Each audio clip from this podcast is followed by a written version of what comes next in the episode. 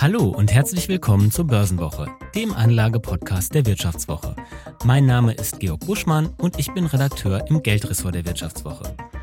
Unternehmen aus der Immobilienbranche standen zuletzt an der Börse unheimlich unter Druck. Steigende Zinsen belasten die Branche ebenso wie Vorgaben zur Sanierung und explodierende Kosten für Neubau und Handwerker.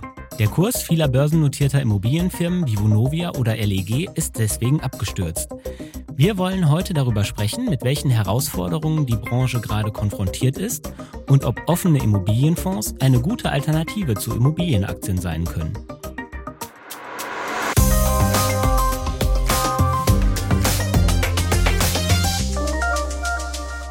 Und dafür habe ich mir heute wieder einen Gast ins Studio geholt. Sie bewertet für das Analysehaus Scope seit 2005 offene Immobilienfonds und verantwortet dort inzwischen den Bereich alternative Investments. Herzlich willkommen, Sonja Knorr. Hallo, Herr Buschmann. Ja, Frau Knorr, bevor wir ins Thema reingehen, können Sie vielleicht einmal erklären, was genau Sie machen als Analystin von offenen Immobilienfonds? Also wie sieht so Ihr täglicher Job aus? Oh, mein täglicher Job. Also ich bewerte ja nicht nur offene Immobilienfonds, sondern auch deren Manager. Wir machen ESG-Ratings, ähm, wir schreiben Research, bewerten äh, ja auch alles, was äh, Sachwertfonds betrifft. Also nicht nur ähm, mit Immobilien als äh, Underlying, sondern auch äh, Fonds, die beispielsweise in Infrastruktur, in Renewable Energy investieren, also da die ganze Bandbreite. Also es gibt tatsächlich nicht den klassischen Arbeitsalltag, aber wenn man jetzt auf die offenen Immobilienfonds schaut, da bewerten wir die Produkte, ähm, sind da auch äh, tatsächlich Marktführer, bewerten, bewerten alle offenen Immobilienfonds, die es hier ähm, in Deutschland für private Anleger gibt. Sind Sie auch so Und richtig vor Ort bei den ähm, Immobilien, die in den Fonds drinstecken? Also bei den Managern, ähm, die diese Fonds äh, ähm, ähm, managen, ja, da sind wir vor Ort, da führen wir Managementgespräche, ähm, machen auch äh, zum Teil Stichproben, ähm, wo wir Immobilienmärkte, ähm, Immobilien ähm, die eben in den Fonds ähm, liegen, auch äh, anschauen. Allerdings ähm, ja, gab es dann natürlich jetzt auch unter Corona eine entsprechende Pause, was das betrifft. Ähm, und vom Grundsatz her, wenn wir so einen Fonds bewerten, dann gucken wir A, natürlich auf das Management, also was sind da die handelnden Personen, ähm, die äh, für den Fonds relevant sind, also sprich äh, das Transaktionsteam An- und Verkauf, ähm, dann natürlich Research, dann ähm, Risikomanagement, also das sind äh, sehr wichtige Punkte natürlich für die, für das Managen eines solchen Produktes.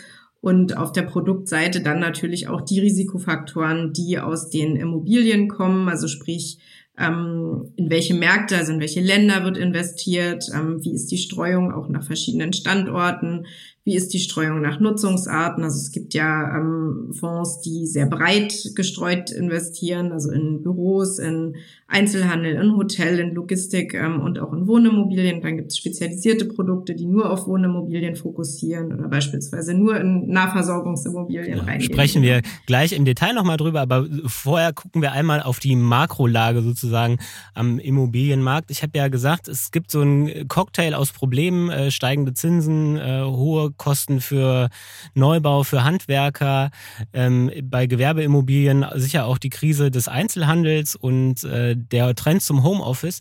Kann man sagen, dass die Immobilienbranche insgesamt gerade so eine Art perfekten Sturm erlebt?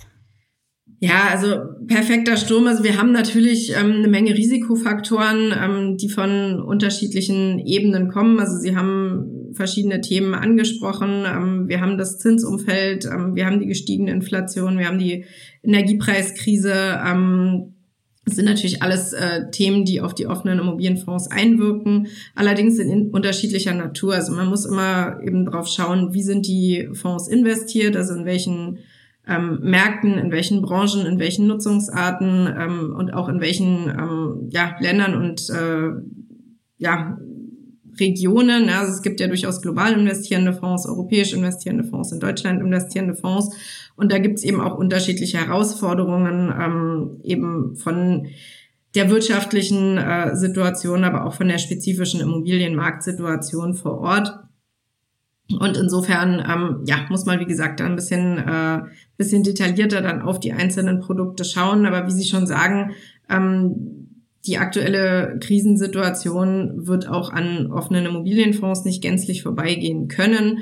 Ähm, wir haben im Vergleich, äh, wenn man sich Immobilienaktien beispielsweise anschaut, ähm, da haben wir eine ganz andere Preisfindung. Ähm, das sind börsennotierte Vehikel, die von Angebot und Nachfrage in der Preisfindung abhängig sind. Die offenen Immobilienfonds im Gegensatz da wird der Preis, äh, also der Net Asset Value sozusagen bestimmt aus den Underlyings, also aus den Immobilien, in die investiert wird, ähm, aus den Krediten, die da drauf liegen und ähm, aus den Liquiditäten. Da können wir, können wir vielleicht gleich reingehen in den mhm. Unterschied. Ich habe ja gesagt, man sieht die Krise am Immobilienmarkt jetzt ähm, an der Börse, vor allem bei den börsennotierten Immobilienaktien, Vonovia, LEG und so weiter, haben ja sehr heftig genau. verloren, auch nochmal in den letzten Wochen und Tagen und ähm, bei den offenen Immobilienfonds ja nicht. Vielleicht können Sie einmal rausarbeiten, was sind denn die Unterschiede zwischen diesen beiden Anlageformen? Nach einer kurzen Unterbrechung geht es gleich weiter. Bleiben Sie dran. Soll ich jetzt Haus oder Wohnung kaufen? Wie sparen Erben Steuern? Bei solchen Fragen kann eine professionelle Zweitmeinung helfen. Die gibt es jetzt mit dem neuen Vivo Coach Newsletter. Er liefert jede Woche Antworten auf Fragen zu Geldanlage, Vorsorge, Steuern, Recht und Karriere. Und Sie können selbst Fragen stellen. Die Antworten geben unabhängige Expertinnen und Experten. Abonnieren Sie den kostenlosen Newsletter jetzt unter vivo.de slash newsletter slash coach. Vivo Coach. Wissen, das sich auszahlt. Mache ich sehr gern. Also wie gesagt, äh, schon kurz angesprochen, bei ähm, den Immobilienaktien börsennotiert ähm, wird der Preis natürlich zwischen Angebot und Nachfrage bestimmt. Die offenen Immobilienfonds ähm, bewerten ihre ähm, Immobilien einmal oder quartalsweise, ja, also einmal im Quartal.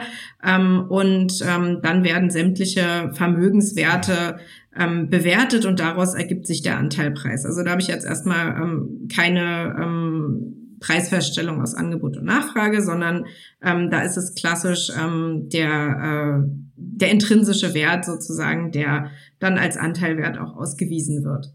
Ähm, wenn man jetzt nochmal den Unterschied anschaut, ähm, warum sind die Immobilienaktien ähm, so stark auch äh, jetzt äh, in Mitleidenschaft gezogen, weil natürlich zum Teil ähm, viele dieser Immobilienaktien nur auf bestimmte fokussierte Märkte ähm, investiert sind, ja, und dort natürlich dann auch äh, zum Teil das Anlegervertrauen schwindet. Ein weiterer und ganz wichtiger Punkt aus meiner Sicht ähm, ist auch die höhere Fremdfinanzierung, die ähm, solche ähm, Immobilienaktien oder auch äh, REITs ähm, dann tatsächlich haben. Ja.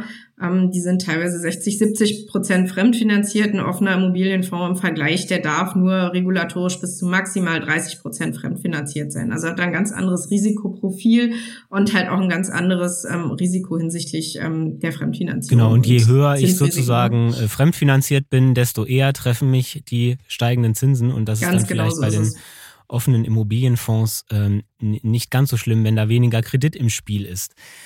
Ähm, genau. aber es ist ja auch so, dass offene Immobilienfonds äh, zum Teil ja börsengehandelt sind und man nicht nur die Möglichkeit hat, äh, sozusagen an die äh, Fondsgesellschaft äh, zu, kauf, äh, zu verkaufen oder von der mhm. Fondsgesellschaft mhm. zu kaufen, sondern auch äh, die Möglichkeit, ähm, Fonds über die Börse ähm, zu handeln. Äh, mir ist aufgefallen, dass der Unterschied zwischen dem Rücknahmepreis, den die Immobiliengesellschaft ähm, ausweist, und dem Börsenkurs extrem groß geworden ist in letzter Zeit. Vielleicht können Sie mal erklären, was steckt da eigentlich dahinter? Genau, also der ist äh, natürlich auch in der Situation jetzt gestiegen. Wenn ähm, der Anleger Bedarf hat, seine Anteile zurückzugeben, hat er zwei Möglichkeiten. Ähm, zum einen direkt an die Fondsgesellschaft. Ähm, da ist es in der Regel so, dass die Anleger eine Mindesthaltedauer ab Investitionszeitpunkt von 24 Monaten haben und eine Kündigungsfrist von 12 Monaten. Ergo, wenn man jetzt schnell Geld braucht, und an die ähm, KVG zurückgeben will, braucht man zwölf Monate, bis man sein Geld ähm, wiederbekommt. Anders ist das, wenn ich über die Börse gehe. Dort habe ich natürlich eine direkte Möglichkeit, ähm, meine Anteile zurückzugeben. Und ähm, da resultiert zum einen dann eben auch dieser ähm, Abschlag ähm, im Vergleich zum Wert, den ich bei der KVG ähm, zurück äh, erhalte. Also einfach die KVG ist, ist die ne? Kapitalverwaltungsgesellschaft? Ganz genau. Ganz genau, das sind die, ähm, die solche ähm, Immobilienfonds managen, ja, und ähm, wo der Anleger eben die Möglichkeit hat, äh, direkt bei der Fondsgesellschaft zurückzugeben. Und wenn er aber kurzfristiger sein Kapital zurückbraucht, eben diese zwölf Monate Mindest, äh, äh, also Kündigungsfrist nicht abwarten will, hat er eben die Möglichkeit, über die Börse zu gehen, ähm, dort äh, seine Anteile entsprechend ähm, zu platzieren und dann hat man eben unter anderem ähm, dieses äh, ja Liquiditäts äh, diesen Liquiditätsabschlag zum einen ähm, weil man eben jetzt direkt äh, dann zurückgeben möchte und kurzfristig seinen Kapitalbedarf decken will. Und zum anderen spielen da natürlich dann auch äh, ja, Sentiment-Geschichten mit rein, dass man eben doch der Meinung ist, äh, dass vielleicht die Märkte schon antizipieren, ähm, was auch bei Immobilienbewertungen passieren kann. Ja, also, also dass die ähm, Immobilienbewertungen in der Zukunft eventuell niedriger ausfallen. zurückgehen können, genau. Aber wenn ich jetzt das, davon ausgehen würde, dass die ähm, Fondsgesellschaften, die, die halten ja ihren äh, Rücknahmepreis in der Regel konstant, beziehungsweise ähm, heben den leicht an. Und wenn ich jetzt an der Börse das Ding mit zehn Prozent Abschlag kaufen kann und dann in zwei äh, Jahren an die Fondsgesellschaft zurückgeben kann, ist doch, äh, sind doch schon mal relativ solide zehn Prozent Rendite, oder? Gut, dazu muss man sagen, dass das, was äh, über die Börsen gehandelt wird, natürlich nur sehr, sehr geringe Volumina sind. Ja, und da muss man dann natürlich äh, wenn man als Anleger über diesen Weg äh, zuschlägt, äh, muss man erstmal jemanden finden, der tatsächlich dort auch äh, anbietet, ja, der tatsächlich auch äh, seinen Anteil verkaufen möchte. Ähm, die Volumina im Vergleich zum Fondsvermögen, die dort gehandelt sind, die sind im niedrigen einstelligen Prozentbereich. Also das muss man vielleicht dann auch nochmal im Hinterkopf behalten. Ähm, und, Gut, aber für äh, Privatanleger ja vielleicht trotzdem ausreichend für Privatanleger vielleicht trotzdem ausreichend. Genau, die sind natürlich nicht mit ganz so großen Volumina unterwegs. Und ähm, in dem Zusammenhang äh, muss man dann aber auch immer im Hinterkopf haben, dass man gegenüber, wenn ich an die Kapitalverwaltungsgesellschaft, also an die verwaltende Gesellschaft, ähm, an den Asset Manager wieder zurückgeben möchte, ähm, dann habe ich eben natürlich auch wieder diese Kündigungsfrist, ähm, die ich äh, die ich dann zu beachten habe. Ne? Und ähm, vom Grundsatz her auch für jeden Anleger, der in einen offenen Immobilienfonds einsteigt, ähm, das ist äh, eben auch ein Vehikel, was äh, tatsächlich ein, ein Immobilieninvestment ist, ein mittel- bis langfristiges Investment ist. Darauf sollte man auch immer ein Stück weit achten, ähm, dass man eben ja diesem äh, wirklichen ähm, Asset, den man damit finanziert, also einem langfristigen Investment mit der Immobilie eben auch mit einem äh, entsprechend äh, langfristigen Anlagehorizont auch äh, entgegentritt. Das ist schon mal der Risikohinweis von Ihnen. Dann packe ich meinen noch schnell hinten dran. Wir machen hier natürlich äh, keine Anlageberatung, sondern Information Ganz und genau. Unterhaltung. Also wenn ihr Entscheidungen am Kapitalmarkt trefft, dann tut ihr das auf eigenes Risiko und äh, weder Frau Knorr noch die Hosts des Podcasts können dafür Haftung übernehmen. Also macht euch bitte selber schlau, wenn ihr am Kapitalmarkt ähm, anlegt. Ja, ich würde gern ähm, eine kurze, einen kurzen Break machen und Sie mit ähm, ein paar Schnellfragen äh, bombardieren, also äh, kurzen Sätzen, die Sie bitte einmal äh, vervollständigen, damit wir ein bisschen mehr über Sie erfahren. Ich würde gern wissen, das Interessanteste an Ihrem Job, was ist das? Den gesamten Marktüberblick zu haben und mit allen sprechen zu können. Was mögen Sie gar nicht? Intransparenz und ähm, ausweichende Antworten. Das größte Problem offener Immobilienfonds im Moment ist die ähm, globale Situation, die wir haben mit den Unsicherheitsfaktoren, die aus so vielen Ecken auf einmal einwirkt. Und einen guten Immobilienfonds erkenne ich an einer sehr breiten Diversifikation und ähm, hohen Vermietungsquoten ähm, und vielleicht auch einem hohen Anteil an äh, risikoarmen Mietern. Dann erstmal vielen Dank, dass Sie die Schnellfragerunde ähm, beantwortet haben. Dankeschön. Und Sehr ich gerne. würde gerne zurückgehen sozusagen zu den äh, Schwierigkeiten, die es vielleicht gibt. Ähm, Immobilienfonds haben ja dieses äh, diesen Time Lag sozusagen, dass man äh, zwei Jahre äh, Kündigungsfrist hat, bevor man seine oder Mindesthaltedauer, bevor man seine Anteile ähm, an die Fondsgesellschaft zurückgeben kann. Das soll ja verhindern, dass äh, viele Anleger auf einmal ähm, ihre Anteile zurück wollen und die Fondsgesellschaft genau. dadurch gezwungen wird, äh, ihre Immobilien unter Druck zu veräußern. Glauben Sie, dass das äh, Instrument ausreicht, um, um Krisen zu verhindern, wie wir sie vielleicht in der Vergangenheit gesehen haben? Also es äh, kann zumindestens äh, solche Szenarien deutlich minimieren. Und das ist ja genau das, was wir jetzt auch sehen, dass ähm, beispielsweise in äh, Großbritannien ähm, Fonds genau ohne solche Mechanismen äh, in deutliche Schwierigkeiten geraten sind. Die müssen dann eben ihre ähm, Rücknahmeaussetzung erklären. Also sprich, die können eben die Anleger nicht mehr auszahlen. Ähm, das ist auch ein Szenario, was wir damals ähm, in der Finanzkrise gesehen haben, dass eben viele offene Immobilienfonds schließen mussten, Anleger nicht mehr auszahlen konnten, weil eben diese Rückgabevolumina viel zu hoch waren. Daraufhin hat der deutsche Gesetzgeber regulatorisch reagiert und eben genau diese ähm, Mindesthaltedauern und die Kündigungsfristen eingeführt und ähm, das äh, hat auch zumindest in der aktuellen Situation ähm, tatsächlich geholfen. Wir sehen ähm, keine deutlich erhöhten ähm, Rückgabevolumina. Also die gehen natürlich ein Stück weit hoch, ähm, sind aber noch nicht besorgniserregend. Das ist alles ähm, weiterhin ähm, managebar, zumindestens ähm, bei den Fonds, wo wir ähm, die Daten ganz aktuell vorliegen haben. Wie viel Prozent ähm, wird so ungefähr zurückgegeben? Das sind ähm, um die fünf Prozent äh, des, äh, des Volumens innerhalb eines Jahres. Also das ist wirklich, ähm, wirklich managebar. Ab, ähm, ab wann würden Sie sagen, wird es problematisch? Das ist schwer zu sagen. Also in der aktuellen Marktsituation, wo sich Immobilien auch nur schwer verkaufen lassen, ähm, ist äh, wäre natürlich ein Szenario schwierig, wo man jetzt in größerem Stil ähm, Immobilien verkaufen müsste. Ähm, dadurch, dass die Fonds aber gering fremdfinanziert sind. Ich habe es ja von angesprochen, bis zu 30 Prozent äh, maximal dürfen die. Die sind im Moment bei im Schnitt 15 Prozent fremdfinanziert. Also sie könnten erstmal noch zusätzliche Fremdfinanzierung aus, aufnehmen, um Anleger auszahlen zu können. Ähm, dann können die Fonds ähm, regulatorisch nochmal 10 Prozent zusätzlich ähm, kurzfristiges Kapital ebenfalls aufnehmen. Und dann könnte man eben auch in den Immobilienverkauf gehen. Ja, also wenn man ähm, es ist also noch ein bisschen Puffer da darauf guckt, ist da noch deutlich Puffer auch da. Und ähm, im Gegenteil, interessant wäre jetzt für die Fonds tatsächlich zu gucken, ob sie auch in die fallenden Märkte hinein auch äh, Marktchancen nutzen können und tatsächlich auch investieren können, weil das ist in jeder Krise steckt ja irgendwo auch eine Chance, ja. Und bei fallenden Immobilienwerten hat man eben auch die Möglichkeit, tatsächlich dann ähm, neu zu investieren. Und ähm, da muss man eben gucken, wie weit die Flexibilität da ist, ja. Wir, sprech, wir sprechen auch noch über die Chancen. Ich würde aber gerne noch über ein Risiko sprechen. Und zwar hatten wir ja zuletzt größere auch Insolvenzen gesehen im Einzelhandel. Galeria mhm. Karstadt Kaufhof und ja. Reno waren da die jüngsten Beispiele.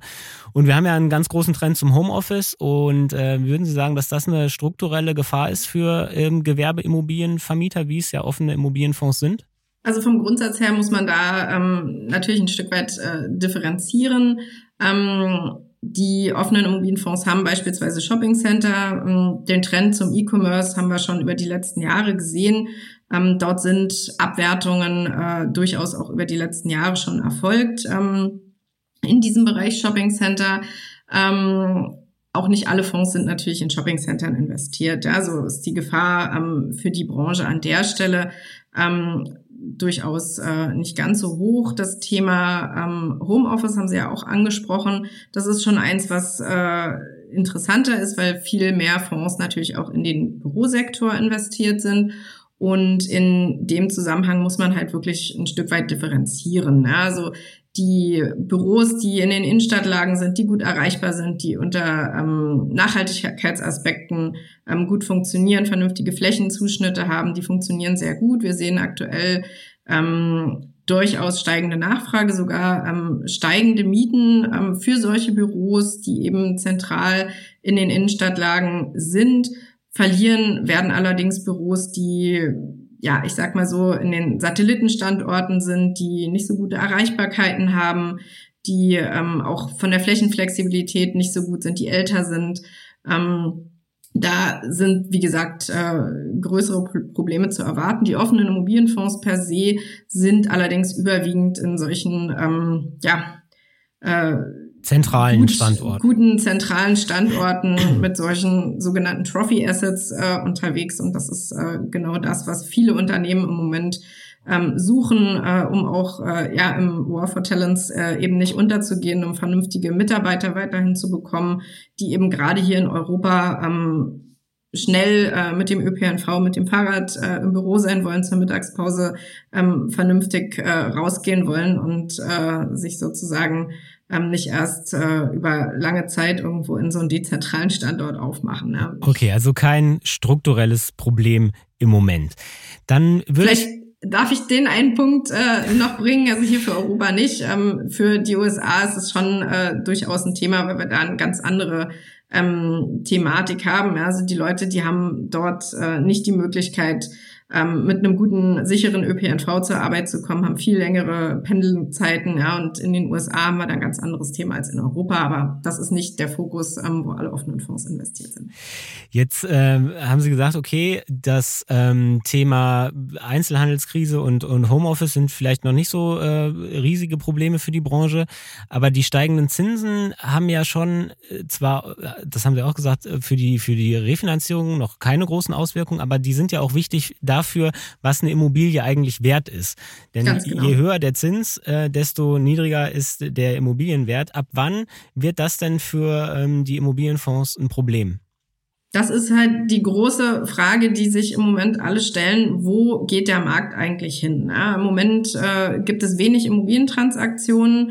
Ähm, die Käufer- und Verkäufererwartungen kommen nicht so richtig zusammen. Und wir sind im Moment in so einer Preisfindungsphase, ja, die wahrscheinlich auch erst in 2024 abgeschlossen sein wird. Die Immobilien werden äh, quartalsweise durch Gutachter bewertet, die wiederum aber auf solche Ren Referenztransaktionen abstellen. Ja. Sie brauchen ähm, entsprechende Marktwerte, ähm, wie Immobilien sozusagen im Moment gehandelt werden, um darauf auf die Werte der Fondsimmobilien schließen zu können. Ähm, da haben wir im Moment eben noch nicht ausreichend Marktwerte und dazu weil kommt, es so dass, wenige Transaktionen gibt. Weil es so wenige Transaktionen gibt, genau.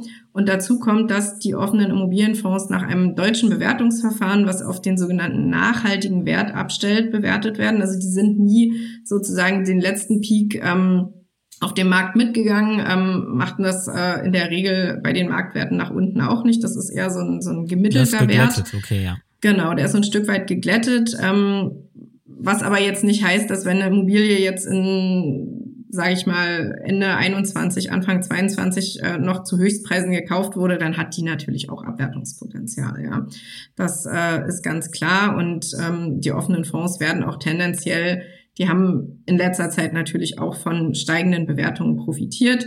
Ähm, und dieser Anteil in der Rendite, der wird halt zurückgehen, ähm, weil die Bewertungsrenditen eher neutral bis tendenziell eben auch negativ werden können mhm. in der Zukunft. Ja. Dann fällt sozusagen dieser Werttreiber aus. Man hat ja auch immer offene Immobilienfonds als relativ sichere Anlageklasse so ein bisschen als besser verzinstes, äh, zinste Alternative zum Festgeld gepriesen. Festgeld wirft inzwischen ja wieder ordentliche Renditen ab. Das ist bei offenen Immobilienfonds ja, so ein bisschen fraglicher geworden. Was spricht denn überhaupt noch dafür, in die Anlageklasse zu investieren? Also grundsätzlich ähm, ist es jetzt äh, nicht unbedingt nur die Alternative zum Festgeld, sondern man investiert damit natürlich auch in einen hinterlegten Sachwert, der regelmäßig ähm, Renditen erwirtschaftet, der Cashfluss durch Mieten erwirtschaftet und der eben auch einen steuerfreien Anteil hat im Vergleich zu einem Festgeld beispielsweise. Ist das auch ein Vorteil eines offenen Immobilienfonds. Und ähm, dann äh, ist das natürlich auch eine, eine ähm, mittel- bis langfristige Anlage als, äh, ja, ich sag mal, zusätzliches Investment äh, für die Diversifikation eines Portfolios. Ja. Ähm, was wir natürlich sehen, ist, dass äh, solche alternativen Anlageformen eben deutlich an ähm, Rendite jetzt zugelegt haben, was auch dazu führt, dass bei offenen Immobilienfonds im Moment weniger investiert wird. Das muss man ganz klar sagen. Also sie sind relativ ähm, unattraktiver geworden. Die sind im Vergleich äh, zu solchen An Anlagealternativen unattraktiver geworden. Ähm, allerdings muss man als Anleger vielleicht auch so ein Stück weit nochmal auf die Chancen gucken. Das war ja auch ein Thema, was Sie angesprochen haben. Ähm, es gibt natürlich auch Chancen, jetzt in solche fallenden Immobilienmärkte dann künftig investieren zu können. Und das kann man halt auch nur, wenn man neue Anlegergelder bekommt, die eben auch an die Immobilienmärkte weiterhin glauben. Ja, Frau Knorr, dann äh, vielen Dank für, für das Schlusswort und die Einführung in die wunderbare Welt der offenen Immobilienfonds. Vielen Dank, dass Sie heute mein Gast waren. Vielen Dank. Ja, und äh, bei euch, liebe Zuhörerinnen und Zuhörer, bedanke ich mich herzlich, dass ihr diese Woche wieder dabei wart. Ähm, ich hoffe natürlich, dass euch die Folge gefallen hat und wie euch der Podcast insgesamt gefällt, das könnt ihr uns gerne mitteilen unten in unserer Umfrage äh, zur Zufriedenheit. Den Link haben wir in die Show Notes gepostet und in den Show Notes findet ihr auch eine Analyse zu offenen Immobilienfonds des Kollegen Lukas Stralek. Der hat sich das im äh, Februar einmal angeschaut und äh, detailliert aufgeschrieben. Also wenn ihr mehr zum Thema wissen wollt, dann klickt gerne auf den Link unten auf den Text des Kollegen. Ja, und damit sage ich vielen Dank fürs Zuhören und bis zur nächsten Woche.